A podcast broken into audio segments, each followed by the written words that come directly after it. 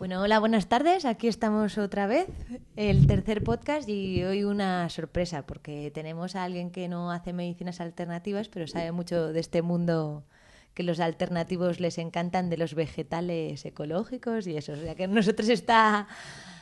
¿Quién Ana, eres? Ana. Ana. Gómez.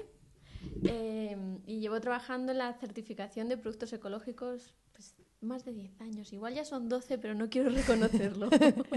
Qué bueno. Bueno, pues está aquí con nosotros esta tarde. Vamos a hablar de, de los productos ecológicos y todas estas cosas. Tenemos encima de la mesa, no lo veis, pero tenemos unas galletas que debe tener todo menos algo ecológico en ellas. no Así digamos marcas. No digamos marcas, no, no, no, pero vamos, tienen una pinta bastante radiactiva, buena, pero nada ecológica. Pues yo empiezo, porque la verdad es que todo esto surgió porque un, bueno, Ana y yo nos conocemos y hablamos bastante y entonces un día hablando de los productos ecológicos puso así una cara de, "Mm, ecológico, mm". Entonces, ¿puedes contarnos un poco así porque normalmente la gente distingue las cosas que son ecológicas, las cosas que no son ecológicas y no hacen más distingos. Lo ecológico es lo bueno, lo caro, lo que se vende en el herbolario o en tiendas especializadas y lo demás es, pues nada, superproducción, megaproducción y yo creo que esos son los dos distingos que hacemos así en general. No está mal, no está mal. Eh, mis caras son porque mm, casi siempre cuando hablo de productos ecológicos, que es inevitable después de tantos años hablando, trabajando con ellos, todo el mundo espera que sea la máxima defensora de los productos ecológicos del mundo. Pero- bueno, pero los productos ecológicos eh, tienen varios hándicaps, tienen dos muy importantes. Uno es que el que compra el producto ecológico cree que ha comprado una cosa y los que han normalizado esos productos han normalizado otra. Y eh, sería bueno saber en qué consiste, que, le hayan puesto una etiqueta de ecológico al producto. Y por otro lado está lo que tú has dicho. Los productos buenos, porque son buenos, son de herbolario, son carísimos. Algo con lo que muchos no estamos de acuerdo porque no llegaré a entender nunca, hasta que no lo vea, porque no se desarrolla el canal de la distribución para productos ecológicos y solo los vemos mayoritariamente en tiendas especializadas y no en un lineal del supermercado. Claro, yo tengo que poner caras a todo. Tú pon caras. Entonces, explícanos, por ejemplo. Yo viví en un pueblecito chiquitito de Tarragona, ¿no? Donde pues, eh, tuve así un contacto con los payeses. Y, y, bueno, había payeses y payeses. Había payeses que realmente sí que tenían mucho cuidado con los productos que, que echaban para fertilizar, insecticidas, herbicidas que no echaban nada de eso, sino que hacían, pues, por ejemplo, una especie de mm, podredumbre ahí con ortigas, que era lo que utilizaban como, como fungicida, eh, insecticida, y es lo que hacían ellos. O sea, realmente no echaban nada. Y había otra vertiente que también eran los payeses, pero que estos, pues, iban a comprar esos productos de herbicidas. Eh, ahora tengo hongo de no sé qué, y le echaban allí. Entonces los dos realmente vendían los productos como ecológicos. Entonces, ¿qué? qué? Sí, sí, sí, sí. Entonces, Eh, cuéntanos, porque yo creo que eso es lo que no sabemos muy bien, ¿no? En principio, decir que los productos ecológicos en Cataluña fue el primer sector o la primera área española donde se desarrollaron.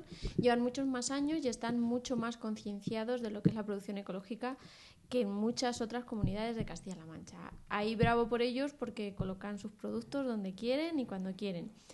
Em, cuando compramos un producto ecológico con la etiqueta europea, lo que estamos comprando es el protocolo que dice Europa que es el mínimo para ser ecológico. ¿Y eso significa? Y eso significa que no se usan productos de síntesis. Pero eso no quiere decir que no se usen herbicidas, eh, plaguicidas, eh, incluso fertilizantes. Lo que pasa es que se, la, la- O sea, más o la- menos... la política es usar, no usar productos de síntesis. Pero eso no quiere decir que no se usen productos para tener unas producciones decentes. Entonces se usan productos. Vale. ¿Qué pasa? Que además hay productos, cuando digo productos de síntesis, me refiero a que no se usan productos químicos. No se usan, por ejemplo, nitrógenos, ni, nit- ni nitratos, sobre todo porque son químicos total. Los nitratos salen de las rocas y hay que sintetizarlos. Pero usas abonos orgánicos que se van a acabar trasladando en nitritos. Eh, el concepto empieza a diluirse en el momento que en el mercado no existe ningún producto orgánico que haga la función de. Vale. Con lo cual hay excepciones sobre todo, por ejemplo, pongamos que hay una gran catástrofe en un país, entonces en ese año se puede usar un producto con unas eh, autorizaciones especiales. Vale. Entonces ya es un producto de síntesis. Pero es que además, y esto no es malo para los productos ecológicos, eh, el ejemplo más claro es el uso del azufre. El azufre es un producto de síntesis que solo sale de la minería, que se usa tradicionalmente en la agricultura desde hace muchísimos años y sí es un producto de síntesis. Y se supone que si utilizas azufre tú no podrías tener esa etiqueta de... Sí, sí, sí, sí, ¿La está permitido usar el azufre. Ha estado permitido usar el cobre durante 12 años con dosis que iban bajando. Entonces sí que hay detrás algunos productos químicos. Vale. Y si, sobre todo si enferma una planta, eh, ¿qué pasa? Que hay que, mm, hay que controlar ese uso y no hay herramientas muy prácticas para controlar ese uso. Entonces, Es, tienen que estar más convencidos que otra cosa. o sea que realmente nuestra división de productos ecológicos, no ecológicos debería ser productos ec- eh, no ecológicos en absoluto, que utilizan todos esos... No habría producciones, porque ahora mismo la agricultura está tan contaminada de... Las plantas son tan débiles que cualquier mínima plaga las ataca y es muy difícil, bueno, lleva muchos años reconvertir una agricultura tradicional en una agricultura ecológica. Eh, solemos no usar lo de no eco sí eco porque es muy despectivo hasta hacia la agricultura convencional eh, lo de eco. Entonces tampoco es una mala agricultura, es distinta. Vale. Lo, lo que quería, lo que quiero matizar es la agricultura ecológica siempre es, siempre, aunque haya productos de síntesis detrás, eh, muchísimo más respetuosa con el medio ambiente, muchísimo porque los productos que se usan son menos dañinos eh, y más orientada a la, a, la, a la agricultura tradicional, no pensando tanto en las producciones, sino en, el, en la filosofía de la producción ecológica. Pero Y- no son, el se creen que todo lo han hecho a mano. El que compra está tan lejos que De la realidad, sí. ¿no? Y hay estudios europeos en el que preguntan al consumidor que creen que es un producto ecológico Y piensan que, bueno, es una y persona... hay muchas, muchas cosas. Cada uno piensa una cosa del producto ecológico que no están muy cerca de lo que realmente es. ¿Y nos puedes explicar más o menos lo que realmente es? Si fuésemos a un sitio que dijese certificación ecológica, tenemos una producción que está certificada ecológica. Vale. mm, Veríamos, yo qué sé, ¿qué veríamos? a ver, me ha gustado eso que dices tú, que había países que usaban lo de siempre y otros países que usaban productos. Lo que hemos... La agricultura ecológica es intentar cambiar la filosofía al agricultor y eso lleva su tiempo. Eh, los agricultores cuando empiezan en la producción ecológica eh, empiezan en un 95% motivados porque hay unos fuertes apoyos económicos a ese tipo de agricultura. Su concepto es, si no puede usar nitrógeno, ¿qué puede usar? Y ahí va de Mekun, que sale todos los años de Es los como- productos que pueden Ahora a usar. lo mejor me pegan los atletas, pero esto es como el dopaje. Si no me puedo tomar tal cosa, ¿qué producto me puedo es lo tomar? triste para los que estamos metidos en esto. Garantizar que lo que lleva la etiqueta es distinto de lo que hay en el mercado de manera convencional, pero no es tanto como, no- como esperamos. No es tanto como esperamos. Entonces sí que hay un cambio de unos, eh, se llaman de unos insumos, todo lo que no es eh, las semillas o las plantas son insumos, todo lo que entra a la agricultura se, se ha traducido en insumos. Hay muchas palabras castellanas para usarlo, pero usamos esa. Y, y lo que está es, hay una lista de productos no permitidos y tú puedes usar todo lo que no estés en esa lista. Ajá. Pero normalmente la agricultura eh, ecológica usa productos de apoyo. De hecho, otro concepto erróneo de los consumidores era que tú pones el tomate y desde que nace hasta que coge el tomate no le haces nada. Eso también ha sido un error de muchos agricultores eh, que abandonaban el campo. Eso tampoco es bueno para el, la- el medio. O sea, la agricultura ecológica se trata de eh, una gran parte de cuidar el medio para que podamos seguir teniendo un medio de cultivo con futuro. Entonces, el abandonar el campo y no ararlo y no quitar No. las malas hierbas tampoco es ecológico. Que eso es otro concepto erróneo, que nos creemos que... Entonces sí se ayuda de, de- insumos, deben ser insumos no dañinos ni para los humanos, bueno, evidentemente, eh, si no, no serían alimentos, pero sobre todo que no sean dañinos para el medio ambiente, que no dejen residuos, que no sé qué. Eh, si usamos plantas, plántulas o semillas, deben provenir de la producción ecológica. Y ahora hago la excepción. Eso es lo que dice. Pero en el mercado no hay suficiente semilla ecológica para abastecer a la producción ecológica, con Sí. lo cual se crean las excepciones. Y esas excepciones, por ejemplo, porque a mí algo que me sorprendió, bueno, yo hace, eh, desde que volví de Cataluña, eh, pues no, aquí rompo la lanza a favor de los catalanes porque a mí me consta que sí que hay verdaderos productores catalanes que están utilizando cosas como la permacultura, que se trata de crear un ecosistema, eh, bueno, cuesta mucho trabajo porque significa que si tienes un hongo determinado tienes que buscar una planta para plantar al lado de esa de ese de lo que estés cultivando que termine con ese hongo determinado, con lo cual es una labor casi de, de estar todo el día viendo qué es lo que hay y qué es lo que tienes que poner al lado, ¿no? Pero, pero es verdad que yo que desde que volví de Cataluña a mí no me sabía nada, nada en Madrid. Era horroroso. Entonces, No, en Cataluña tienen muy desarrollado Sí, ese tipo de... entonces empezamos a comprar una, bueno, empezamos a hacer una investigación de a ver dónde podíamos conseguir esas cestas ecológicas que te mandan a casa. Y bueno, yo me quedé espeluznada, no voy a decir nombres, pero en el sur, eso sí, lo siento, ahora, ahora me pueden pegar la otra parte. Eh, en el sur había un montón de, de, pues de ofertas, ¿no? De cestas de estas ecológicas que te mandaban a casa y cuando leías la letra pequeña veías que las semillas eran transgénicas. Entonces dices, mm, ¿cómo se come esto? O sea, es trans... Vamos a ponerle límites en el tiempo a todo. El primer reglamento de producción ecológica nace en el año 92. Ha sido renovado ahora recientemente en el año noven- 2009. O sea, se debía haber renovado los 10 años y se ha renovado definitivamente. Salieron publicado en 2007 de aplicación en 2009, que es lo que todos nos. Entonces, ya llevamos unos cuantos años de producción ecológica. Entonces, eh, yo admiro de alguna manera a la gente que escribe sobre un folio en blanco. Aquellas personas que en aquel momento pensaban lo que era la agricultura ecológica tenían muy buena intención, pero insisto en que la agricultura ecológica ni para alguien que quiere empezar hoy, ni para los que empezaron en aquel momento era fácil porque tenían que arrancar de la agricultura convencional. Sí, sí. Y respecto a las semillas pasó esto. Las semillas hoy hay una red, una base de datos en el Ministerio de Agricultura que controla las semillas que hay, los proveedores que hay de semilla ecológica. Y tienes que ir y llamarles. Y solo si ellos te indican que no te lo pueden vender, si el productor está en Zaragoza y tú estás en el sur de Sevilla, tienes que pedirle y pedirle por escrito que te diga que no te sirve la semilla. Para entonces- justificar que... Para poderte autorizar a usar otra. Entonces, eso ha sido después de unos cuantos años. Ahora mismo, bueno, mm, la red es, es nacional nada más, pero está preparada para que sea una red internacional, por lo menos europea. Entonces, se va avanzando mucho. Pero estamos hablando de agricultura ecológica y la agricultura, el, el concepto de produ- lo que nosotros trabajamos es la producción ecológica. Incluye agricultura ecológica, incluye ganadería, avicultura, apicultura, acuicultura, que entran al año 2009, porque las, los, los peces de, mm, De de piscifactoría. pueden ser ecológicos y son ecológicos.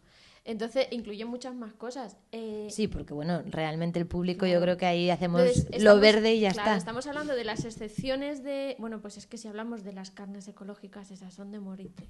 O sea, es así. Está bueno un tomate ecológico, un chuletón de Ávila ecológico. Lo sé, lo sé. Porque no soy vegetariana. Bueno, Como poca carne es verdad, pero hubo una Claro. temporada que, que sí, vamos, compraba todo carne ecológica Y el concepto, cuando ejemplo, podía, ¿eh? que a de, veces... las semi- de las gallinas de corral, ese no se nos va a ir a nadie. Bueno, pues además pueden ser ecológicas. Ahí había excepciones. Por ejemplo, en una granja se llaman periodos de conversión. En un campo, tú, tú dices, me registro como agricultor ecológico porque tienes que estar absolutamente controlado.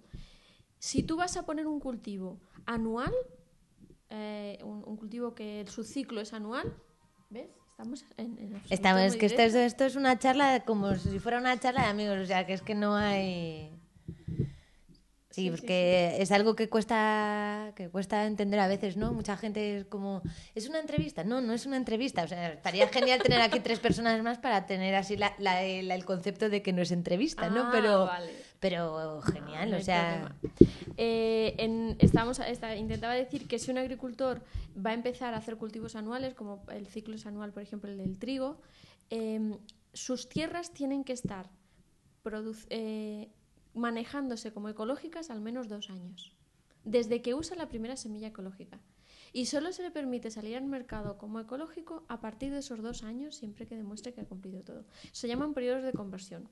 Si hablamos de cultivos plurianuales, los periodos de conversión se alargan. En el caso de una granja, lo mismo. Los animales deben pasar un periodo, digamos, que para que se limpie un poquito, que bueno, han Sí. estudiado ese- Entonces, en el caso de los animales hay un periodo de conversión igual, dependiendo de que sean pequeños animales, grandes, grandes rumiantes. Hemos tenido un problema muy grande porque se acabó los periodos de excepción y seguíamos sin tener pollitas ecológicas. Ah, Estábamos comprando em, huevos ecológicos de gallinas reconvertidas, por decirlo de alguna manera. sí, como de, la, decir, gallinas que de las mutantes, por Sí, así que decirlo. pollitos que han sacado de las granjas estas que vemos masificadas, que han pasado un periodo de conversión, que se han alimentado con lo que establece el reglamento y que por eso tenemos huevos ecológicos. Pero pollitas criadas, eh, nacidas ecológicas, No llegó el tiempo en que debía haber y no había. Y eso es lo que le pasa a la agricultura ecológica. Entonces yo por eso pongo caras, que no es malo, que No, siempre sí, hay pero- algo detrás, pero que no es tan puro y tan santo y tan blanco y tan... No, pero yo creo que de alguna manera eso también es un poco de conciencia, ¿no? Porque también de repente se puso, bueno, vamos a llamarlo moda, o, o- porque realmente se ha convertido en una moda. Hay mucha gente, yo el otro día no sé quién me contaba, ¿no? Eh, y Pepito fuma y se fuma un montón de tabaco y bebe como un cosaco, pero eso sí, toda la verdura tiene que ser ecológica. Bueno, Bueno, estas, estas contradicciones y paradojas del ser humano, pero algo bueno. hace por su salud. Sí, pero que yo creo que muchísimas veces también eh, llega una moda, entonces mm, el mercado sirve y abastece la moda y muchas veces no sabemos lo que hay detrás, ¿no? Que yo creo que mucha gente tiene esa idea de alguien que vuelve al campo y que empieza desde cero pues con todo, o con una ganadería, o con... Y es como mm, muchas veces ni nos preguntamos, eh, bueno, ¿y el cordero de dónde lo ha sacado? O sea, ¿de dónde lo ha comprado? Lo que te estás contando, ¿no? ¿De dónde ha sacado las semillas? ¿O quién se las ha...? O sea, que vamos... Claro, hay, hay que, hay, si, si te paras cinco minutos, como estamos haciendo, a pensar en ello, te das cuenta que hay mucho detrás. Eh, en favor de los primeros agricultores ecológicos, estuvieran o no intencionados por la subvención, tenían que ser ecológicos. Hay que decir que un agricultor decidía inscribirse y ser ecológico y no le puedes poner puertas al campo. Eso es una expresión de ellos.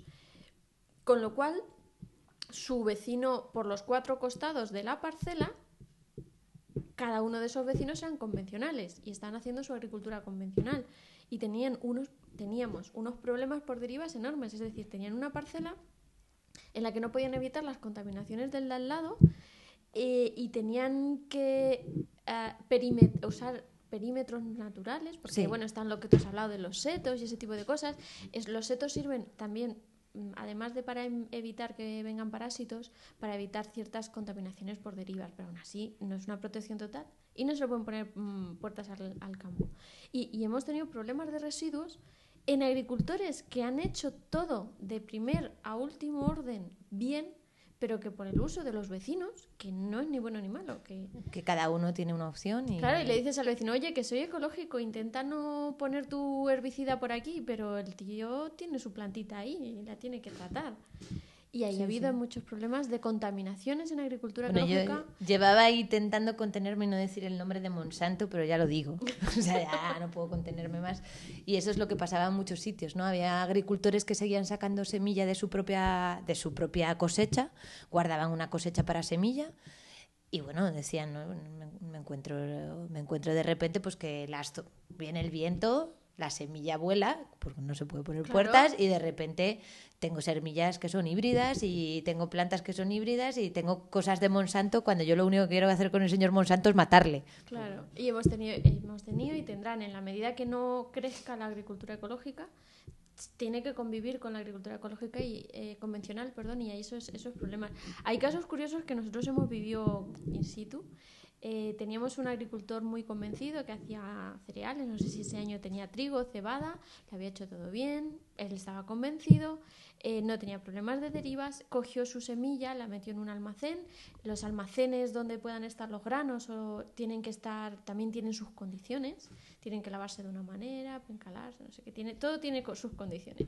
Todo estaba bien hecho. Le cogemos una muestra al señor y nos da un producto, no solo era tóxico, sino que estaba prohibido en España desde hace no sé cuántos años. El señor muy responsable eh, muestreó su... eh, imaginémonos un, ma- un gran montón de cereales muy grande, pues no sé si habría allí cuántas toneladas, X toneladas, muchas. Toneladas, vamos. El montón, para que no se derramara y se cayera, estaba mm, protegido con unas maderas. Entonces él, Claro, nuestro auditor fue y tomó dos o tres muestras, pero no se subió arriba del montón. Cogió muestras de varias localizaciones, pero él estaba convencido de que no. Y empezó a tomar muestras. eh, él se hizo una reseña de las muestras que tomaba. Y unas le dieron positivo y otras negativo. Le daban positivo las que estaban en los límites. Claro, él no había usado productos que pues, me empecé a investigar y el producto que en su momento se usó en agricultura convencional y que estaba prohibido sigue usándose para matar las hormigas y las termitas. Entonces las maderas que él había recogido de segunda mano Ya. para proteger su montón de que no se le derramara, le contaminaron la esta. Es increíble las contaminaciones. No, no, sí, realmente. hay mil de ese tipo. Sí, porque luego hablamos de, bueno, estamos hablando de, pero ahora mismo, productos que se utilizan para matar hormigas de todas las cosas. O sea, eso está. está la gente. Contaminaciones de esas hay, hay curiosas más. Otro fue que tenía unos olivares pequeñitos que los había comprado en un vivero y le habían garantizado que no tenía ningún tipo de producto, los habíamos analizado el año antes y un año en hoja nos dan nos da residuos. Eh, acabó porque ellos tienen que hacer un análisis de primero tienen que adoptar medidas para evitar que el producto llegue al mercado. Esas son las primeras medidas cuando tenemos un positivo a un producto no permitido para la producción ecológica. Tienen que eh, tomar medidas para evitar que, que llegue al mercado y una vez que hemos controlado eso, vamos a hacer un análisis de causa, saber de dónde viene esa contaminación. No es la misma la sanción que tiene uno que lo hace a propósito y usa un producto esperando que no le pilles, que esto es esto, y otros que, que lo hacen bien y aún así se les contamina. Y con ese producto pierde la cosecha. Sí, sí, sí, sí. Bueno, o la puede vender por otro lado, pero no La con puede- certificación ecológica. Claro, él tiene que asegurarnos y demostrar, asegurar, cualquier certificadora tiene que, que hacer esto, tiene que eh, demostrar que el producto no ha ido al canal ecológico. Evidentemente nadie le obliga a tirarlo. Puede El venderlo. Puede ir al canal convencional. Y si está en el canal ecológico, hay, que hay un sistema de alertas montado a nivel europeo para retirar el producto del mercado. O sea, avisar a todos los proveedores y retirar el producto del mercado. O sea que, bueno. Y con transgénicos, como tú bien dices, se, se conocen derivas de más de 50 kilómetros, porque las, los insectos cogen, polinizan y, y hay derivas en los, con los transgénicos. Hay, es las, las, cuando hablamos de derivas es el, el espacio de Sí. contaminación más grande que hay. Cuando tú usas un producto local, un herbicida, el, el impacto no es muy grande. Cuando hablamos de transgénicos, las derivas, el impacto, hablamos de, de más de 50 kilómetros. kilómetros. Claro. Y con, con respecto, por ejemplo, a los transgénicos, ¿se puede comprar semilla transgénica y luego tratarlo de manera ecológica y venderlo como ecológico? No. No, eso sí que no. Ese concepto no existe en producción ecológica. Si tú usas una semilla no ecológica, solo puede ser por las excepciones eh, reconocidas Que has por el reglamento. antes. Es decir, que no exista en el mercado, eh, que no te la puedan distribuir o y poco más. Y- o que estés trabajando para un multiplicador. Entonces, si trabajas por un multiplicador, las semillas certificadas eh, tienen varias generaciones hasta que son certificadas, porque hay mucha selección entre medias para que puedan ser eh, viables genéticamente, para que den una producción mínima. Entonces, empiezan a sembrar, luego hacen selección, hay una segunda generación, una tercera generación. Entonces, hay una excepción que es que los que están en, proceso de, o en, o en, ¿cómo se dice?, en cultivos de multiplicación, se les permite empezar con no ecológico porque sabes que la siguiente no va a ir al mercado. Hay una selección y hay una siguiente siembra. Pero todo eso tiene que estar controlado. En el caso de semillas respecto a transgénicos, sí que la producción ecológica es muy estricta. Igual que en lo de no usan nada, que es el concepto, es que en los Sí, ecológicos no, no usan, usan nada. nada. Eh, hay que matizar. Que hay gente que no usa nada, ¿eh? Hay un payés, es que nunca me acuerdo de su nombre, pero bueno, lo buscaré en un momento en el internet y lo colgaré debajo del vídeo, que ya lo conoce mucha gente, que se llama Paines o Pa- eh, bueno, está ahí en Cataluña y este señor fue un agricultor que se convirtió de la agricultura convencional más convencional a agricultor ecológico súper ecológico. O sea, que de verdad que se le ocurra muchísimo el señor y utiliza muy pocas cosas. Y vamos, las cosas que utiliza pues normalmente son de fabricación casera.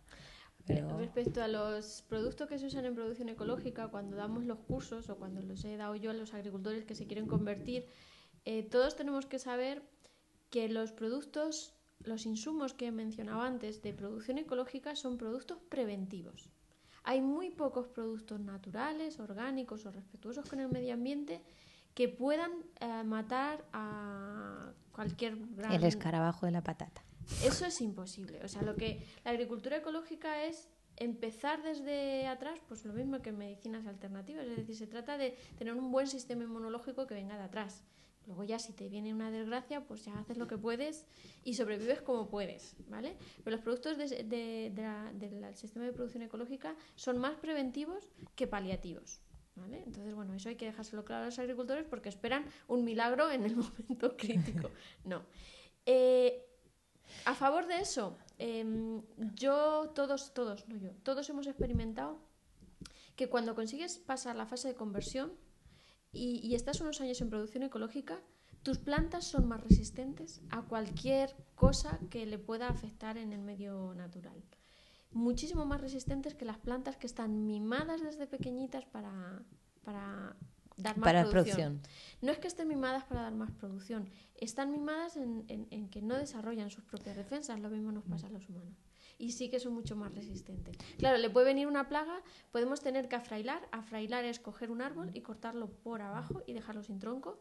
Van a brotar antes, van a salir con más fuerza y van a recuperarse antes que una planta que tengas que afrailar normal, que un árbol. Qué curioso. los agricultores. No, y vamos, que lo que tú decías de romper la lanza a favor de los agricultores, evidentemente, porque además yo creo que ha sido un, un medio que han tenido que reconvertir. Primero tuvieron que reconvertirse a hacer eh, megaproducción cuando a lo mejor la producción era pequeña.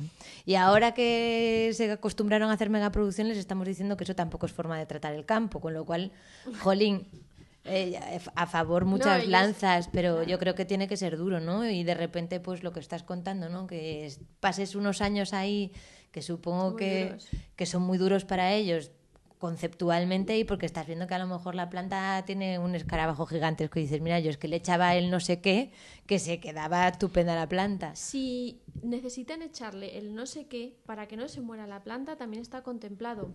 Esa planta vuelve al periodo de conversión. Bueno, que no es malo, por eso, bueno, pues, no todo es malo, pues alguna vez puede hacer falta, eso le pasa mucho a las viñas o a algunos olivos. las hortícolas es una planta de tan corta vida que si se muere, se te muere y pones otra. O sea, que no, lo que no es rentable es que tengas un viñedo de 20 años o de 15 o de 10 años y, de buenas a primeras se te muera. Eh, si hay que tratarlo, porque no hay otra alternativa, y decide tratarlo el agricultor, porque puede decidir levantarlo, lo que aplicamos es que vuelve el periodo de conversión. Y bueno, se estudia si necesitaría un poquito más. Pero claro, si a uno que se cambia le aplicas ese periodo, pues, pues igual.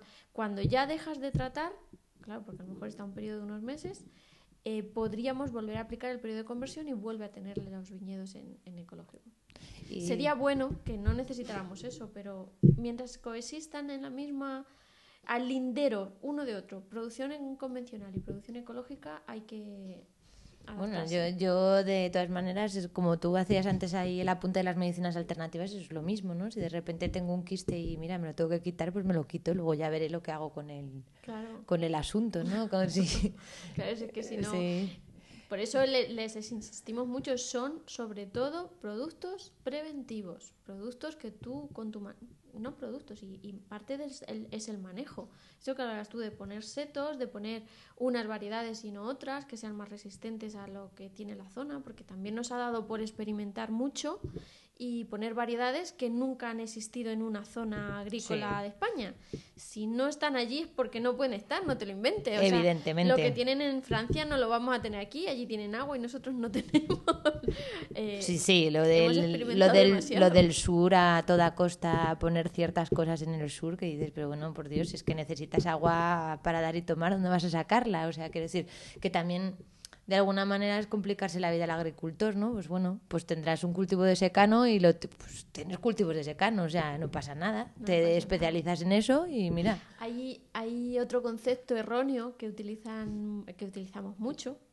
Yo procuré cambiarlo.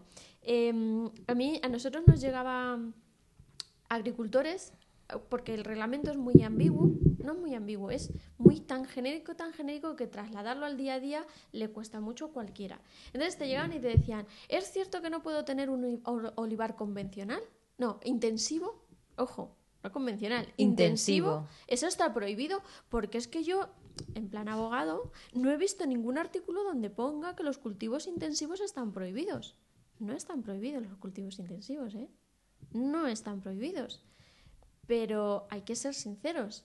Un cultivo intensivo es intensivo porque hay muchas más plantas juntas unas de, de otras, con mucha más competencia hídrica, mucha más contaminación, contagio, son menos resistentes a plagas. No está prohibido porque no hace falta prohibirlo. Porque es bastante más inviable. vamos. Exactamente. Entonces, ¿está prohibido los cultivos intensivos? no. Ahora, hay que eh, seguir. Es inviable. ¿eh? Lo has dicho tú. Es así de sencillo. Sí. Y lo mismo, en el caso de los animales, eh, está, sí que está prohibido ser intensivo porque los animales tienen que este- tener espacio Movimiento. de recreo. Y eso es obligatorio y está medido. Tiene que haber X metros de espacio de Por recreo para gallina, por vaca, por Con cabra. lo cual, las granjas sí se diseñan para que no sean intensivas. En los cultivos no está tan claro. Ya. Simplemente pueden estrellarse. Si Pueden intentarlo, a lo mejor de repente, ¿no? Sí, sí. Y lo mismo nos pasaba con ciertas técnicas de arado. Eh, en la medida que la mecanización avanzó, hay ciertos aperos que eh, lo suyo sería que solo aráramos lo que se llama la capa arable del suelo. La capa arable Sí, tiene que no horadásemos mucho, ¿no? Exactamente, porque el resto del suelo pues está ahí porque tiene que estar ahí. Entonces, eh, moverla mucho le quita fertilidad, le hace que la erosión sea más grande, etcétera, etcétera. Eh, hay ciertas prácticas agrícolas Que penetran eso, demasiado. Que penetran demasiado. Pero como tal el reglamento no las prohíbe. Pero claro, lo que prohíbe es- son técnicas de, técnicas de cultivo que no estén orientadas a evitar la erosión, a evitar no sé qué. O sea, es más el concepto. Con lo cual no podemos, no podemos decirle al agricultor, usted ha incumplido el artículo tal que prohíbe arar. No. Usted ha incumplido el, el mantenimiento de la fertilidad. El... Vale, que entonces no es que sea vago, sino que de alguna manera es muchísimo más, quizá está como en los primeros principios filosóficos y no hay... Eso es lo que están le- los axiomas matemáticos, es imposible, vamos. pero además es imposible acotarlo. Es imposible porque cada día Pero yo creo que es lo que tú dices, ¿no? Que es un poco la viabilidad y la via- inviabilidad. Yo eh, hace tiempo que, que nos pusimos así mi chico y yo que nos queríamos ir a vivir al campo como fuese. Luego hemos desistido Por ahora. por ahora. Sí, sí. Es una cosa temporal, es un paréntesis temporal. Pero nos empollamos muchas cosas de permacultura que si alguien quiere leer, pues se puede descargar los libros en internet, esto que se suena tan mal, pero bueno, ahí está, eh, de Fukuoka y de Mollison y, y de Jeff Lawton, que son los así como los más gordotes de permacultura. Y claro, decían, realmente no es que, no es que queramos hacernos la vida más cómoda o, o, mm, de alguna manera queramos renunciar a ciertas formas de arar. Es que realmente, si tú miras el bosque, el bosque tiene una capa, que esa capa es la, de, la, pues la del sustrato así más muerto, más, que eso es lo que puedes escarbar pero nadie se va a poner a hacer un hoyo de, cien- de 50 metros para poner cosas. O sea, es que son cosas, pues bueno, hay Pues, microorganismos, eh, Sí. bichitos Y tenemos que múltiples. en agricultura ecológica, en permacultura más porque va más allá, pero también la agricultura ecológica va en ese sentido. Tú tienes que cuidar el, el ecosistema tanto aéreo como el, el subterráneo y tienes que incentivar el desarrollo de los microorganismos. Y hay entonces quien se quiera leer la- el reglamento de producción ecológica no va a aprender a hacer agricultura. No, no. No, en Va, agricultura ecológica. va a quedarle claro la filosofía de la agricultura ecológica. Sí, le va a quedar claro. Hay, había una corriente que este año, esta, esta última revisión todavía no se ha intentado, no se ha, no se ha impuesto porque no iba en producción ecológica, iban más allá. Hay otros estándares eh, internacionales que sí que incluyen este tipo de conceptos y estoy hablando de la mano de obra que se utiliza en agricultura ecológica. Uh, eso parece un tema así un poco peculiar. Pues se ha intentado Y peliaguda. introducir, se ha, intentado, se ha debatido mucho porque, claro, la agricultura ecológica del año 92 no es la del año de- ni 2002, Ni 2009, ni 2012. Eh, teníamos que ir más allá. El debate estaba en que ya había estándares que sin ser producción ecológica incluían ese tipo de conceptos sociales, la agricultura ecológica no podía quedarse atrás, pero tengo que reconocer que en el reglamento no está incluido, no se mete en ¿Y qué de puntos básicos tenía ese, esas líneas de Esa mano de línea obra? de mano de obra eh, no hablaba tanto de si estabas o no contratado, habla de, de que tengan un trabajo digno. Ajá. Entonces, eh, O sea, que los jornaleros eso- de a 5 euros la, la- la jornada, como que no. Claro, entonces no te va a decir nunca si le tienes que pagar el salario mínimo o no, pero en ese tipo de, mm, de protocolos, en ese protocolo, es un protocolo muy concreto, eh, los agricultores tienen que tener en el campo, eso a la agricultura ecológica no le pega, pero bueno, tienen que tener eh, baños eh, portátiles. Pero entonces, vamos, porque yo me estaba yendo ahí como a formación de la gente y que tuviera que estar formada de Sí, cómo sí. recoger y cómo no recoger, cómo... Sí, sí, también va un poco más eso, pero, pero un trabajo digno es un trabajo de X horas, de que tú no tengas que ir al baño en medio de la nada, un trabajo digno. Porque el trabajo del campo es bastante ingrato y bastante distinto al, Bastante al duro, de sí. otros sectores. Entonces, por ejemplo, tienen que instalar eh, baños aseos portátiles. En agricultura ecológica no pega lo más mínimo porque un aseo portátil para mantenerlo ya Es, productos químicos. o sea sí. que ese tipo de protocolos también habla, que eso sí lo ha incluido el reglamento nuevo de producción ecológica, eh, habla de lo que haces con los envases de, de tus insumos, o sea, del reciclaje.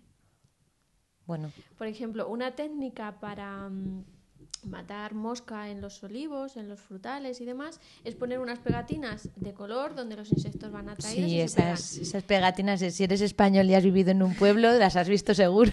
Bueno, pues ahora tenemos que vigilar que esas pegatinas se recogen. O sea, que no acaba su uso y ponen otras, sino que se recogen, que no se dejan tiradas en el suelo las trampas. Bueno, en el suelo no en el campo. Entonces sí que introduce el tema del reciclaje. el Claro, no está todo en producir ecológico. Por eso, cuando compras un producto ecológico, eh, todos creemos que no tiene... Bueno, hemos creído durante muchos años que no tiene nada el producto ecológico. Es más que eso. Tener tiene lo... Más bien un sería mínimo, como pero unos es mínimos, ¿no? Unos mínimos de, o un máximo. O un máximo. No se puede llegar y si se llega, hemos tomado medidas y tú no, no te lo vas a tomar. Eh, y además son otro tipo de conceptos que envuelven a, a la producción ecológica. El tema de mantener la fertilidad del suelo es fundamental. Por eso decía, la agricultura no es abandonar el campo. No, no, vamos. Eh, la- el mantenimiento de la fertilidad supone retirar las malas hierbas. Sí, supone tener todo un... También hay un control, ¿no? Un control Sí, de organismos que hay en la... eh, De control de acidez, del pH de la tierra, un montón de cosas. Y O luego sea nos que- faltan mecanismos para controlar todo lo que dice el reglamento. Para saber si un producto es transgénico, hoy no sé cuál es el precio porque ya hace como tres o cuatro años que no trabajo en, en laboratorios, pero cuando empezamos hace 10 años, la analítica, solo para saber si es transgénico, que luego hay que mirar si ha usado productos químicos, si ha usado productos fertilizantes, si tiene mm, Dopaje. mil cosas. Pero sí, Lo siento a solo los vigilar el transgénico, eh, 200 euros. Por semilla. Por eh, análisis. por análisis. Y si tú haces un análisis conjunto de 25 parcelas, porque no nos engañemos, un agricultor no vive de una parcela, tiene No, varias parcelas. Sí, sí. Si haces el conjunto, no sabes de qué parcela ha sido, con lo cual le tienes que retirar la producción entera. y si lo haces uno a uno, 200 euros. Entonces, mm, cuando diseñábamos los planes de, de análisis, hay que diseñarlos también a medida de lo que es la agricultura, que ese es otro concepto que choca mucho al consumidor, que se cree que lo analizamos todo. Es inviable, nadie que es soportaría. imposible. Nadie soportaría esa analítica. No, Entonces- es, además es que es lo que tú decías, ¿no? Si yo tengo 25 parcelas y mi vecino de la parcela subsiguiente, Claro. es que da Y el igual. control está en la misma línea que está la producción ecológica. El control es desde que empiezas y se analiza cuando hay sospecha. Antes de la sospecha yo tengo que tener mucha más información. He tenido que ver la caseta del campo a ver qué productos almacena de allí. Hay que tenido que ver dónde guarda la maquinaria. Bueno, de alguna manera un poco como una inspección de sanidad, ¿no? Tú- Sí, Como son los- un montón de conceptos ¿no? porque solo la analítica tampoco nos dice nada. Porque la mayoría de los productos de dopaje en agricultura son volátiles. Ya, ese es el gran problema. Y Claro, cuando los, hablamos de un límite de residuos en un tomate es que haya pasado ocho días desde que apliqué el último producto de síntesis. Eso quiere decir que después de ocho días se ha volatizado y ya no es malo para el cuerpo humano. Y ¿Se ha, volati- volatilizado- ¿Se ha volatizado o se ha quedado? No, no, no, no, se, se suelen, se suelen sintetizar. Vale. Entonces, algo le quedará, nos lo vamos a comer, pero a lo mejor no lo podemos detectar. Con lo cual es bastante complicado, ¿no? Se Claro, hace claro, las claro. cosas... Entonces yo no pongo, pongo caras porque no, es pones- el mundo. O sea, a mí, vamos, a mí tus caras me apasionaron porque realmente es cierto, porque muchas veces yo creo que sobre todo, y ahora lo siento, pero es verdad, la gente así más hippie de ah, las medicinas alternativas, todo esto, yo soy que muchas veces vivimos en una nube y muchas veces también exigimos cosas que hoy por hoy, tal y como se ha ido planteando la, la transformación de una cosa a la otra, es prácticamente inviable, ¿no? Exigir que no se tenga nada, pues mm, bueno, no, Yo, yo cuando, por, por- ilustrarlo, me voy a la, a la agricultura, me voy a la ganadería. Eh, qué bueno es un queso de pasto, de, de de ovejas de pastoreo, que puedan ser ecológicas. Y las ovejas de pastoreo no distinguen si pasan por un sembrado ecológico o no. zampan. Los pastoreos son comunales, los pastoreos los gestionan los ayuntamientos los y teníamos serios problemas con el pastoreo. Claro, si es que son cosas que además muchas veces ni te planteas. Dices, bueno, es que la oveja está al aire libre, no sé qué, no está confinada. Pero bueno, claro, sí, la oveja pasta. Y ahora vamos a darle la vuelta. Eh, resulta que es una, una granja de ovejas, aunque sean de pastoreo convencional, y eso quiere decir que les inyectan todas sus vacunas mm, artificiales y demás, que pastorean libremente y pasan por tu finca. Y te dejan sus excrementos convencionales con sus residuos de antibióticos en tu parcela. Sí, sí, realmente los de, los de homeopatía lo tienen muy claro, ¿no? Dicen que una vez que algo está en el terreno, te- el terreno es común. O sea, que aquí todos...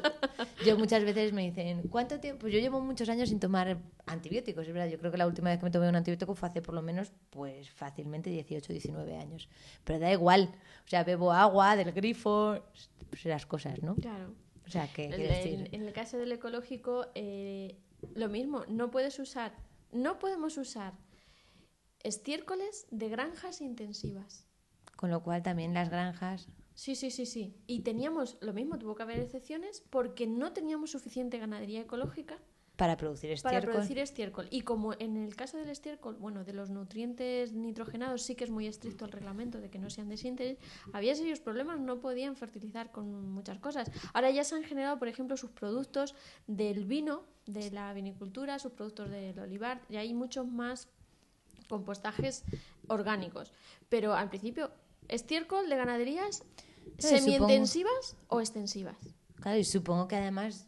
mm, Y hubo que hacer excepciones. Por eso las caras son, es que hay que tener excepciones porque no, no Porque no había nada, más. No habría más. no había más. No, no, pero es genial. Ahora ya con los años han estudiado que una ganadería intensiva después de un compostaje de X años, por ejemplo, una granja de conejos, los conejos se tratan muchísimo y generan un, com- un compost muy bueno porque es muy calentito para sembrar, da mucho calorcito allí a los bichitos del suelo. sí, ojo, esto es un concepto de, de agronomía.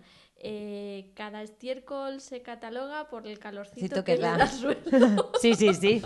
Es que Y, eso lo- es... y los conejos eran muy, son muy intensivos. Y est- hay estudios, están estudiando cuántos años de compostaje. Compostaje es que el estiércol está amontonado y le dan una vuelta Sí. y le dan otra vuelta, Como el- fermenta 25 veces antes de que deje de haber residuos y sea usable para la agricultura ecológica. Pero han tenido que pasar 20-25 años. Es que realmente, bueno, al fin y al cabo son pioneros, por lo menos... eh, ¿Cuánto hará- Los payeses, aquellos, de, ¿cuándo, ¿cuánto tiempo hace que vivías en Cataluña? No, pues hace tiempo. Vamos, hace... Sí, hace 10 años, una Esos cosa eran así. pioneros. Sí, sí. Y vamos, y mucha gente que yo creo que era muy gracioso, ¿no? Porque yo viví en Alemania y en Alem- yo me fui a vivir a Alemania, estuve en Alemania en el 94 y yo no tenía ni puñetera idea de reciclar como ningún español de a pie. Y, y, y a los, supermercados y yo solo veía etiquetas verdes que yo decía, será una marca, ¿no?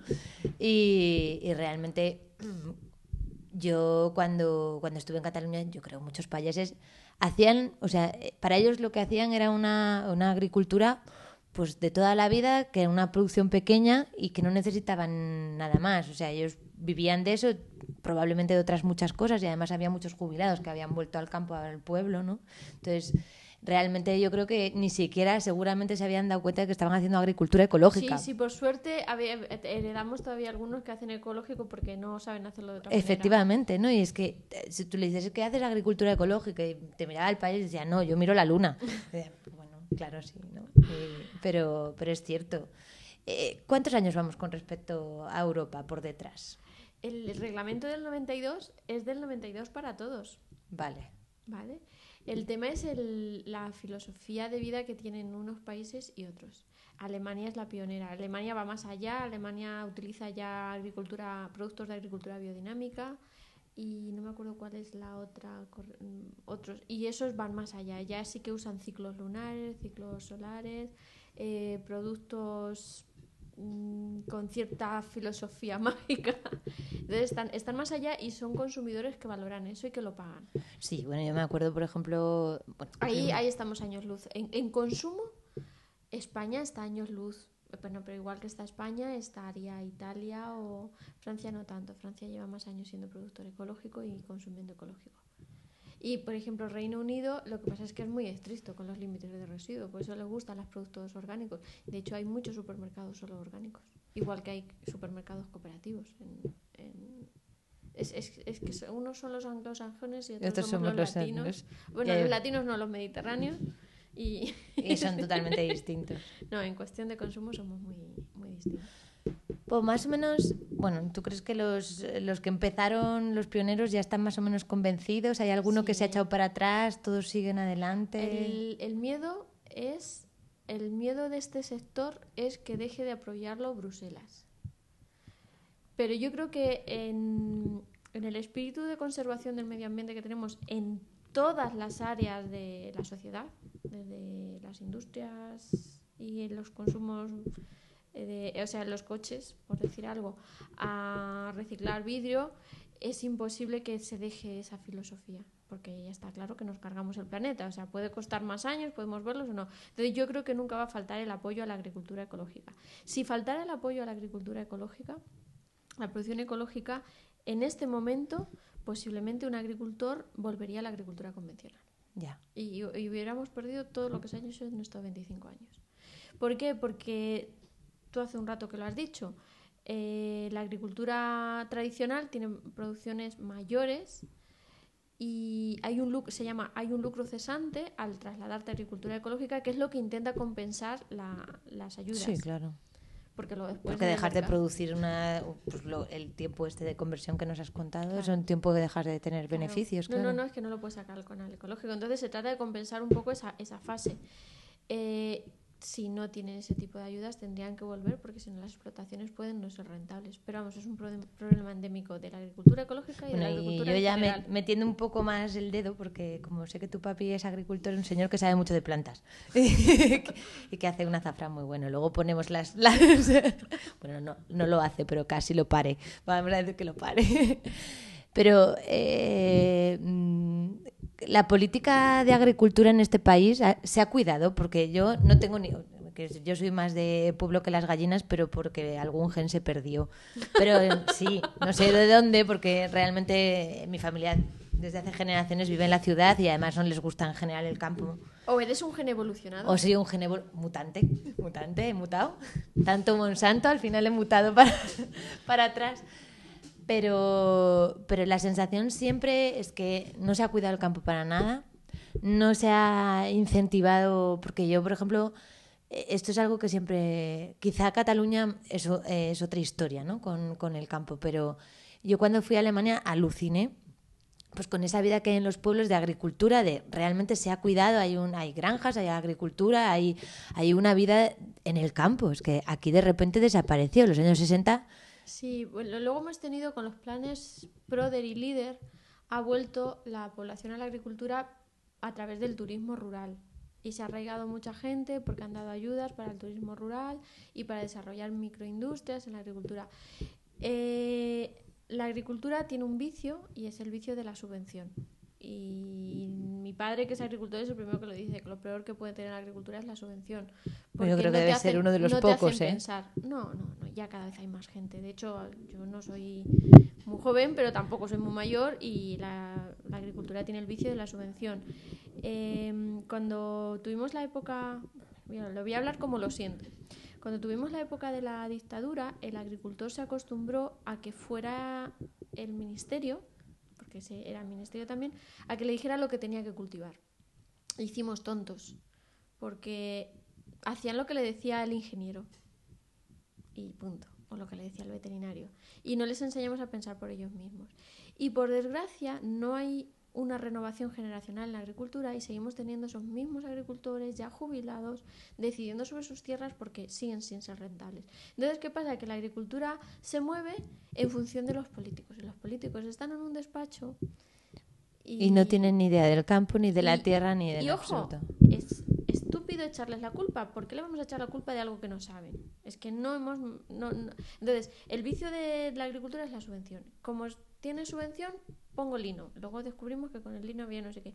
Pongo algodón, pongo no sé qué. Eh, cambio todas mis viñas y ahora pongo una variedad de estas Yo, por ejemplo, aluciné en, en, Asturias hace, hace tres años o algo así. Había un montón de frambuesas. Digo, bueno, y esto, pues, que había una subvención. Subvención de frambuesas y ya la, todo el mundo bueno, con frambuesas. Yo voy a hablar, de mi tierra. La agricultura ecológica en mi tierra eh, bueno, en todos sitios es igual, se paga por cultivos. Y ahora resulta que el cultivo más caro pagado en Castilla-La Mancha es el arroz. ¿Dónde vamos a sembrar arroz en Castilla-La Mancha si no tenemos En las tablas de Daimiel no lo veo yo. 600 euros por hectárea. Sí, sí, muy bien, una ayuda muy fuerte, muy... pero para un cultivo que no vamos a tener aquí nunca. Te vas a gastar el doble en agua. Ahí, ahí tenemos, y claro, el, el campo tiene unos ciclos muy largos. Si tú hoy pones un viñedo de una variedad hasta que crece, empieza a producir, te empiezas a dar cuenta de que eso en el mercado no tiene sentido y se renueva, entonces la agricultura no prospera porque sus ciclos son muy largos y se mueve con políticas de subvenciones muy cortas. Claro, y bueno, no son tan cortas, pero vamos, no es suficiente. Entonces le pasa eso a la agricultura convencional y a la agricultura ecológica. Y aquí eh, un matiz eh, importante y es que el agricultor ecológico Espero que ya no. Espero que con, en poco tiempo eso no sea así. Por eso que has dicho tú de la moda. La moda nos puede venir bien. Pero el agricultor ecológico estaba percibiendo por sus productos menos dinero en mercado que el producto convencional. O sea que el que se metía en la agricultura ecológica ya le echaba narices. Y el problema no, pero es genial saberlo porque... Y el problema le tenía la subvención. Eh, y ahí es un vicio al que yo no sé darle mm, solución. O sea, yo le pongo en la mesa y sigo sin darle solución, por eso no puedo criticarlo mucho. En Castilla-La Mancha, eh, te daban al agricultor le daban una ayuda por producir en ecológico a partir del segundo año y le obligaban a vender un 20% de su producción al canal de comercialización ecológico con el objetivo de que se desarrollara el canal el canal secundario, el canal de transformación para que el producto ecológico llegara al consumidor. En otras comunidades autónomas han pasado de eso, entonces tenemos cientos de miles de hectáreas en producción ecológica y cinco industrias. Vale. Pues no, no, es buena ni la una ni la otra. En aquellos sitios ha pasado eso. No se ha desarrollado, o sea, damos el dinero a los agricultores y luego sus productos acaban en, en, la, en la industria convencional.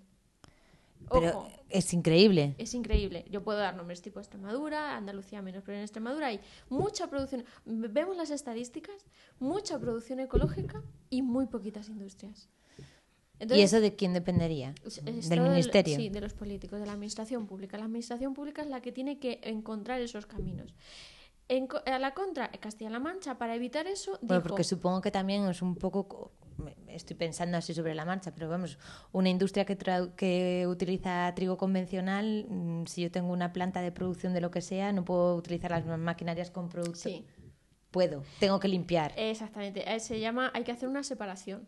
De, las, si solo tienes una línea de producción, si tienes dos, pues una la reservas una cosa y otra otra. Ahí pues tengo una. Allí las contaminaciones que hemos hablado de un, el de un agricultor se trasladan a la industria. Claro. Si solo tienes una, tienes que tener un protocolo de separación física o temporal o mixto. Vale. ¿Vale? Entonces, estas cosas las hago estos días, estas cosas las hago estos días con un protocolo de limpieza intermedio y unas medidas. O sea, no es que no se asuste la industria, porque claro, solo tengo una línea. Bueno, pues reserva días. Y ya está. Reservar días o reservas horas con un protocolo de limpieza y para adelante. Que un protocolo de limpieza, algunas veces pensemos en un fluido, un fluido como el aceite, que pasa por la misma cañería, o sea, sale de una, de una tolva de prensado y la cañería es única hasta los depósitos que son individuales. ¿Cómo limpias eso cuando estamos hablando de un aceite que no, que no puede tener fluidos eh, acuosos y demás. Pues es tan sencillo, porque es que nos complicamos la vida. Es tan sencillo como dejar calcular cuántos litros tienes que dejar de pasar de aceite para ecológico que salga. para que arrastre toda la contaminación del anterior. Claro, tú ese aceite ecológico pasa y lo, mandas al convencional. al convencional. Las medidas son bastante sencillas. Sí, sí, sí, realmente yo creo que es una cuestión de sentido Pero común. voy, voy a por qué eh, la Sí. otra medida que se adoptó tampoco fue buena. Mm, A los agricultores ecológicos les exigieron vender un 20% de su producción al calar ecológico. Es decir, tenían como una de las pruebas para tener derecho a la subvención que demostrar que le habían comprado el 20% de su producción como ecológica. Problema uno, calcular las producciones. ¿Cuál es el Bastante 20%? complicado. Bastante complicado. Aún así, con una mínima factura valió. Problema dos, las industrias que sabían eso le decían, sí, sí, si quieres que yo te compre tu producción como ecológica. Bajo el precio. Y hemos tenido a los agricultores ahogados. O sea que los pobres encima de romper la lanza, Y ahora va- jodidos. Seguimos al final de lo primerísimo que has hablado. La moda, lo caros que se compran, los productos más caros, los productos más buenos. El No, pero es- no lo ve. No, no, y además es a mí esto es lo que me parece muy interesante, ¿no? Que, de re- que bueno, siempre volvemos a lo mismo, el intermediario se queda con el dinero, es el agricultor el que al final, pues bueno, el que, el que recibe menos precio por todo el trabajo, pero sí que es cierto que, que bueno, que yo creo que ahora hay un montón de, de facilidades para que el agricultor venda por sí mismo. O sea, está Internet, está... Sí, es que en este país, verdaderamente con lo de comprar en Internet, yo es que me quedé escandalizada. La última vez que vino la policía al colegio donde yo trabajo a dar una charla sobre Internet, vamos, casi que Internet era el coco.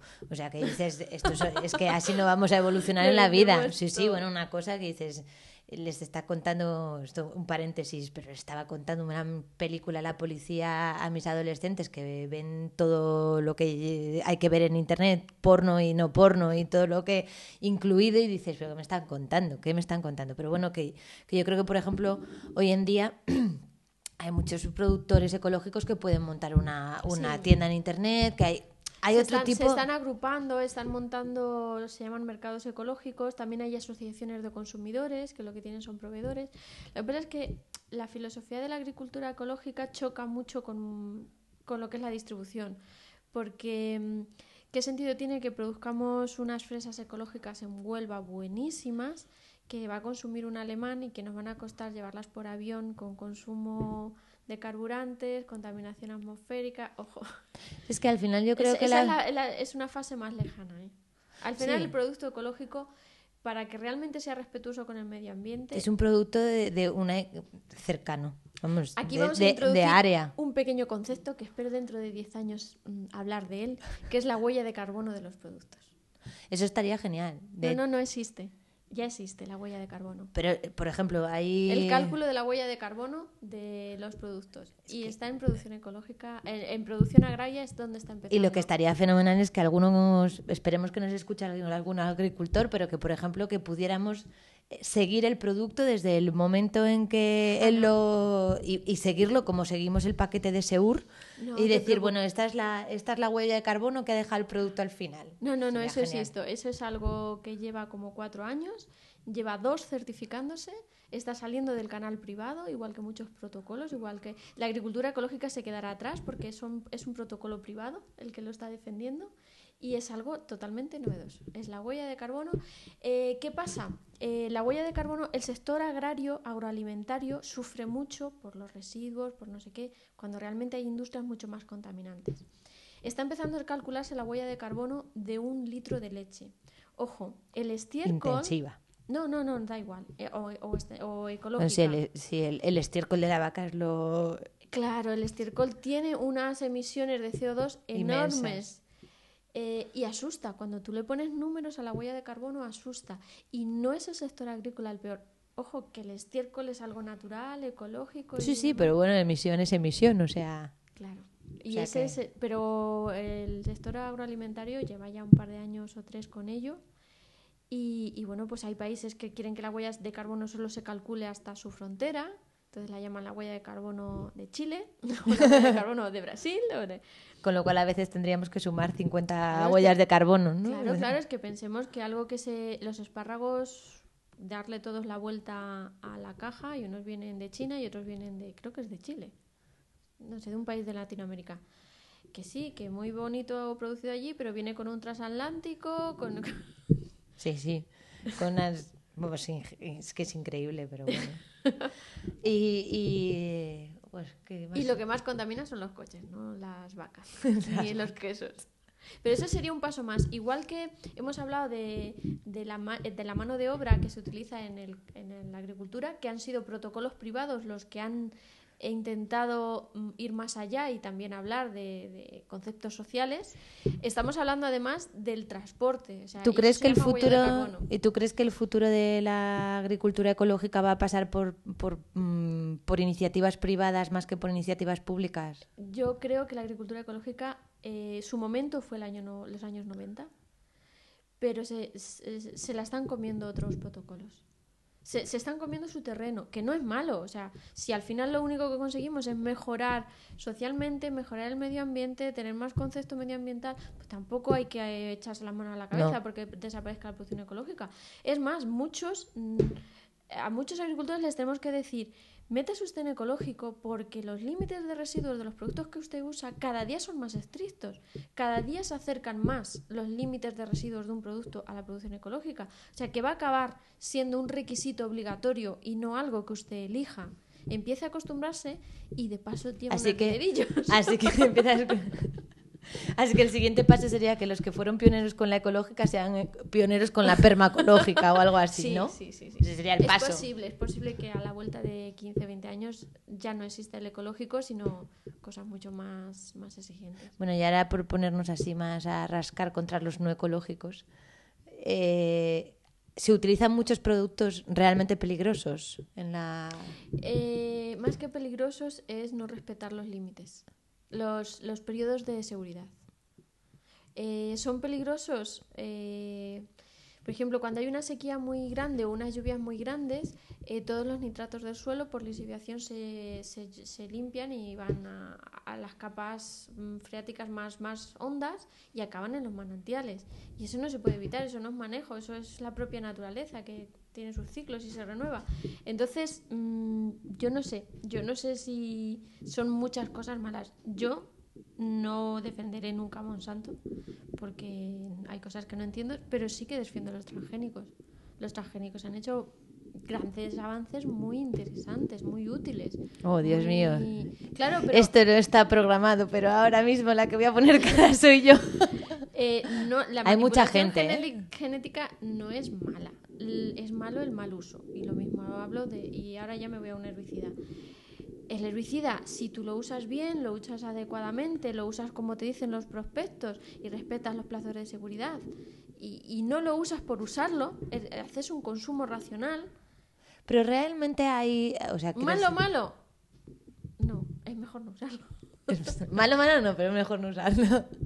No, pero, por ejemplo, eh, bueno, yo recuerdo con esto de los chemtrails, de las... eh, bueno, si miráis para arriba, si miráis para arriba de vez en cuando por las mañanas, por ejemplo en Madrid, pues, nosotros teníamos una, una página web que, en la que colgábamos fotos, pero se veían perfectamente trazas de, de algo que, que echan, que suelen ser eh, sales de aluminio. Para las nubes. Sí. Y estos no son los típicos... ¿Y en Madrid hacen eso? en Madrid y en todo. Bueno, es que si tú ves En el campo se hace. en el campo y aquí, no son, no, no, no son sales de plata para las nubes, que eso es lo que hacían mucho en la zona de Valencia, no. Estos son sales de aluminio, que en teoría, bueno, eso podéis investigarlo en la web, hay un montón de reportajes. Ese se supone que era por la capa de ozono. Entonces, pues no, yo me acuerdo uno de los reportajes más alucinantes que el, el- el- el Departamento de Estados Unidos de Medio Ambiente le preguntaron, ¿no? un periodista le preguntó, bueno, ¿cuáles son los efectos para el ser humano de esto que están haciendo? Entonces dijo, es que no lo sabemos.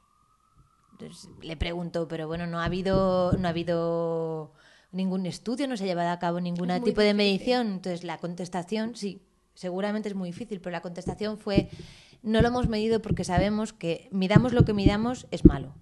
O sea, No, decir, no la, la- la sensación es, o sea, sabemos que lo que estamos utilizando no es eh, beneficioso en ningún momento, ¿no? Entonces, ¿realmente se mide el, o sea, o hay pruebas o se ve la toxicidad de los alimentos, de, de los, eh, de las cosas? Las hay, porque yo lo A dudo. ver, Ana, eh, yo he dejado una pincelada, no lo he dicho, pero espero que se haya entendido.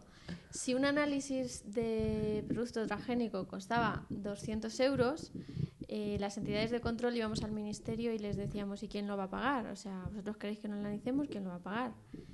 Y nadie lo iba a pagar. Y como nadie lo iba a pagar, solo se hacen en cultivos como el maíz, en cultivos como no sé qué, en cultivos muy, muy concretos, de una manera muy concreta. Y cuando además les dices, ¿y cuáles son los límites de deriva que tenemos que implantar? Es que es tan caro controlar eso que no se hace. Sí, sí. si estuviera en mi despacho, en el despacho que he tenido muchos años, no diría esto como lo estoy diciendo ahora. Pero los análisis de, de residuos genéticamente manipulados en producción ecológica, me juego mucho. A lo mejor han empezado a hacerse hace un par de años. Pero yo puedo garantizar que cuando yo empecé no hacíamos ni uno. Es que, bueno, que además es lo que hemos dicho antes, ¿no? No se puede. A veces es... No, bueno, es que no se puede. Y luego, en, en, el, mundo agrario, en el mundo agroalimentario, yo soy más de industrias que de campo, em, tenemos un problema muy grande. Eh, y es cuando tú tomas un medicamento, las dosis del producto químico que tú tomas son relativamente altas y hacer un experimento humano, primero en la parte se puede hacer porque los resultados los vas a tener en X tiempo. Cuando hablamos de alimentos, cuando tú ingieres algo a través de un alimento, las dosis tan pequeñas que los estudios son tan grandes que para cuando averiguas y que tan es largos malo, que para cuando averiguas que es malo ya tienes toda la contaminación, toda la población contaminada. Sí, sí. Los, materiales pesados están prohibidos. Es, que es tan pequeña la cantidad en la que se acumulan. Bueno, y de hecho, además, es que, por ejemplo, ir al médico a que te haga, eh, ir al médico y que eh, unos unas analíticas que supongo que serán carísimas, ¿eh? no, no, digo nada, pero llegar a, un laboratorio para que te hagan unos análisis de metales pesados es prácticamente pedir que te bajen a un alienígena. O sea, es que es algo que a no ser que haya, yo creo que me acuerdo una vez un capítulo de House que de repente había Los vaqueros de muchacho por la... que eran metales pesados digo pero eso es que eh, eh, cuántas veces harán en un hospital en España un análisis por metales pesados He pensado imposible. el, mismo, el caso este extraordinario. De todas maneras no se debe perder la esperanza porque las cosas evolucionan. Los análisis que hace unos años yo digo que costaban 200 euros en la medida que los usas y empieza a haber competencia los laboratorios empiezan a bajar precios. Yo empecé haciendo análisis de agricultura ecológica en el año 2004 por ciento y pico euros una lista que no era completa de los residuos más probables de usar en la agricultura de Castilla-La Mancha, que era donde yo trabajaba. Y eh, cuando yo he dejado de trabajar en la agricultura ecológica directamente, que es hace dos años, ya los estaba consiguiendo por 45. O sea, en menos de cinco años habíamos bajado a la mitad del precio. ¿Por qué? Porque más hay más agricultores, hay más, demanda, más, demanda. Eh, se pueden comprar máquinas que analizan más rápidamente porque los resultados son entonces no se puede no se debe perder la esperanza lo que pasa es que al principio al principio no se puede tener todo no no y sobre todo que yo creo que bueno que el asunto es que Vamos, que esto no es nada. A mí me encanta la charla esta porque no es una cuestión de ahora vamos a cortar el cuello a los de agricultura ecológica. No. Es un poco quizá también quitar todas esas, esas ideas tan naif que teníamos los consumidores, ¿no? Que también pues eh, no es culpa de los agricultores ecológicos, es culpa también de nuestro nivel de ingenuidad y de nuestras películas mentales que nos queremos montar. O sea, quiero decir, eh, eh, lo que hemos de, eso, de eso hablábamos. Efectivamente. claro, que, que, realmente lo importante es eso, ¿no? Es una cuestión de, de, de, esta moda, sobre todo por parte del consumidor, porque el agricultor ecológico yo creo que además tampoco miente. O sea, quiero decir, eh, él sabe lo que hace, cómo lo hace y él cumple la normativa, pero es verdad que el consumidor, de repente, pues si te paras a pensar que lo que hemos hecho con lo de las vacas y estas cosas, pues es que es verdad. O sea, si no tienes, eh, eh, si no tienes una producción de pollos, pues es que, es que no hay pollos y se ha acabado. no, si los ejemplos son muy gráficos porque la agricultura es muy instructiva y todo es muy sencillo. Claro, y dices, ahora mismo, pues nos cuentas lo de los periodos de adaptación, pues es que es lógico, ¿no? Hay un periodo de adaptación, o sea, para la tierra, para la semilla, para la producción, pues claro. O sea que realmente no es. No, y se echa mucho la gente las manos a la cabeza y luego después son cosas más sencillas, más, más prácticas. Es, es algo muy, muy práctico. Eh, tú has mencionado a mi padre, yo le menciono muchísimo y a mis abuelos más. Evidentemente soy hija de agricultores. Y las sales de plata de las, de las nubes. Mi padre no quería asegurar las tierras porque decía que la culpa de las sequías era de las aseguradoras, porque tú aseguras contra pedrisco y, y heladas. eh, es el seguro más típico. Y el pedrisco viene por las tormentas de verano. Y si no llueve, si para que no haya tormentas, estaba permitido que las camionetas eh, eh, echaran sales de, de plata. Y decía que las sequías eran culpa de las aseguradoras. Y se negaba a asegurar sus tierras. No, no, sí, eh, vamos, yo menciono a tu padre porque las veces que he podido hablar con él es como que me parece una persona que tiene las ideas bastante claras, ¿no? Y que dices... En "Oh, ecológico, todo se puede trasladar a ecológico. Eh, hay plagas endémicas en cualquier país, en España también. La península ibérica con su diversidad tiene plagas endémicas y desde la administración, para facilitar al agricultor los trabajos, eh, se dan tratamientos aéreos. Los pobres ecológicos que están entre una parcela y otra mm, tienen que poner banderas, tienen que poner no sé qué, y aún así, un tratamiento aéreo como venga al aire, Aéreo es. Entonces, cuando salen residuos en el sector agro- eh, eh, de la agricultura ecológica, de la producción ecológica, me da mucha rabia que todos vayan en contra de lo mal que lo hacen los agricultores. O sea, siempre la culpa es del agricultor. No. no, evidentemente... Vamos a pararnos. Los hay que lo hacen mal y que lo hacen a propósito. Eh, ponemos medidas para que no salga al canal ecológico todo eso que, que dicen. Y además es que conviven con otro tipo de agricultura totalmente opuesta.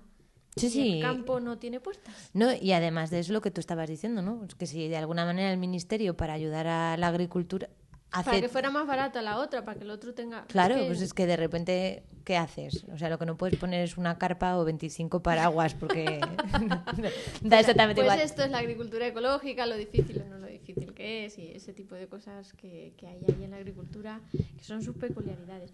Pero son mejores los productos ecológicos que los convencionales. Sí, ¿no? O sea, que si graduamos, mejor agricultura ecológica que mejor convencional. Y que, bueno, cuando tengamos los pioneros de la permacológica, pues... Algunas veces hay que taparse los ojos y comérselos sin mirar. Porque lo que no son algunas veces son unos tomates preciosos. Y unas fresas enormes. Y unas cerezas perfectas. Yo recuerdo una vez y... Pero saben muy bien... eh, No, y por ejemplo, uno de los reportajes que, que recuerdo así con más decía, ¿no? Bueno, que es la, la agricultura, eh, ponía un kilo de tomate de, de manzanas, era, de manzanas de agricultura ecológica y otro kilo de manzanas no ecológicas. Las manzanas no ecológicas eran convencionales, es muy rápido- convencionales Es muy rápido decir. convencionales. Pues nada, estaban todas estupendas, gigantescas. Las otras, pues las típicas manzanas que hemos tenido, por lo menos yo en mi infancia, ¿no? Que te subías al árbol, la mangabas y eran pequeñas y tenían pues una picadura de no sé qué y un y el gusano que se había adelantado a ti porque no era tonto. Y, y- No, ojo, si tienen agujeros que no hay gusano. Que ya se fue. Claro. Que, que abandonó. que el agujero es porque ha salido de ahí. Eso no quiere decir Cierto, que haya otros cierto. dentro. Y decía, ¿no? El agricultor ecológico, lo que no se dan cuenta es que quizá el, el peso de una manzana convencional es mucho mayor que el de una manzana ecológica, pero la cantidad de nutrientes de la ecológica no se puede comparar a la- cantidad de nutrientes de la convencional. Entonces, bueno, pues te comes una manzana más pequeña, pero te alimenta mucho más, ¿no? Había... Que quizá, y ya por, por rizar un poco el rizo, es este, esta especie de ansia, ¿no? De esa cantidad, eh, esa, esa cosa que nos ha entrado a todos con que todo, ten- con que todo tiene que ser grande y, y tener que estar llenos, ¿no? Esa, esa sí, esa, esa no conformidad, que tiene que ser saciante. Es como, no, bueno, no te puedes saciar con menos, es que no...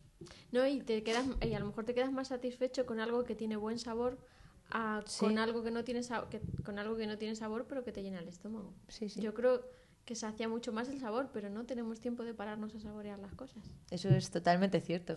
Sí, sí, sí.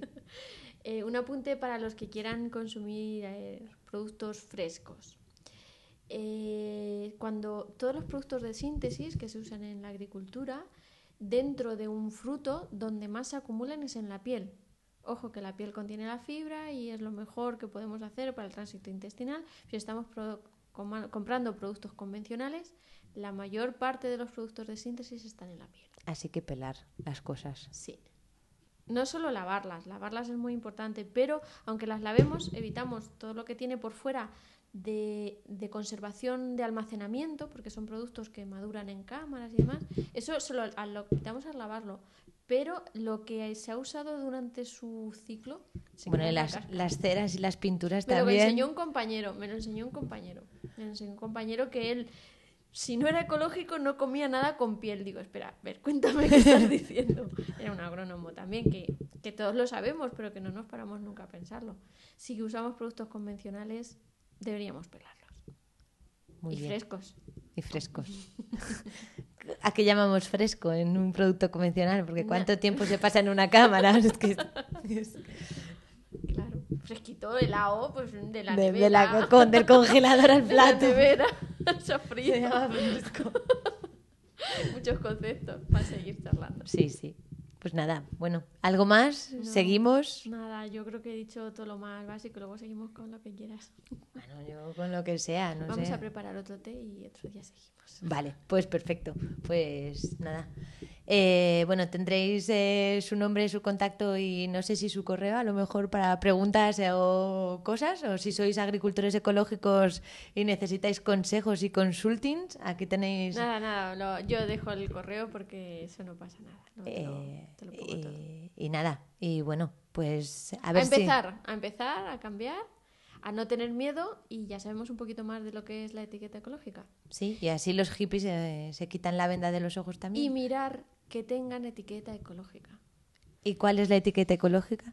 A ver, los productos. Uy, esa era otro debate. No nos vamos a ir sin esto. Los productos ecológicos, eh, la etiqueta europea es una hoja y pone en España pone eco. Puede poner eco, bio o orgánico. Depende del país, se usa una sigla u otra. Pero es una hoja de estrellas, una- un fondo verde con una hoja que su contorno son estrellas. Bueno, la pondré, la pondré en la página, no os preocupéis. sí, sí, la busco, me confirma Ana. y- Cualquier otra cosa no es lo que hemos hablado, no es el protocolo de producción ecológica europea.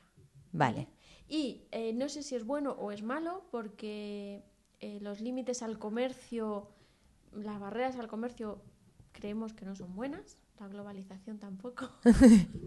Pero desde junio de este año se han equiparado el protocolo de producto orgánico de Estados Unidos al protocolo europeo. Oh. Todavía no sé si significa que vamos a empezar a ver productos or- eh, certificados orgánicos en Estados Unidos aquí. Lo que sí significaba y era muy importante para nuestro sector era que un mismo producto no tuviera que tener dos controles distintos cuando los protocolos son similares a un 90%. Vale. Ojo, los protocolos sí puedo garantizar que tienen una similitud muy alta. Y no transgénicos, porque Estados Unidos. Esa es a lo mejor una de las que... una de las, de las que nos darían para otra hora de Eso es. charla. Entonces hay que fijarse si es europeo, si, si está certificado y luego de cuál es la procedencia de la certificación. Vale, perfecto. ¿Algún consejo más? Nada más, que si es que para que se llame ecológico tiene que llevar su etiquetita. Vale, vale, vale. Y nada, y un saludo a tu padre que... Oye, a lo que, lo que más sabe, el que más sabe de todo. Todo lo que yo descubro averiguando cosas de agricultura ecológica, llego a casa y ya lo sabía, ¿eh? Bueno, y a tu madre que también la acompaña. Claro, por supuesto. Así que nada. Y a todos los agricultores. Sí, sí, y a todos los agricultores que realmente, gracias por alimentarnos, a los vagos que vamos y alargamos la mano en el mercado y no hacemos otra cosa. O sea que, que realmente sería bueno que cada uno por lo menos pudiese tener su propia producción y no depender. Casi nada. No hemos probado las galletas porque son tóxicas. Bueno, ahora nos intoxicamos un poco. Bueno, pues nada, lo dicho y, os pongo toda la información de la que hemos hablado abajo.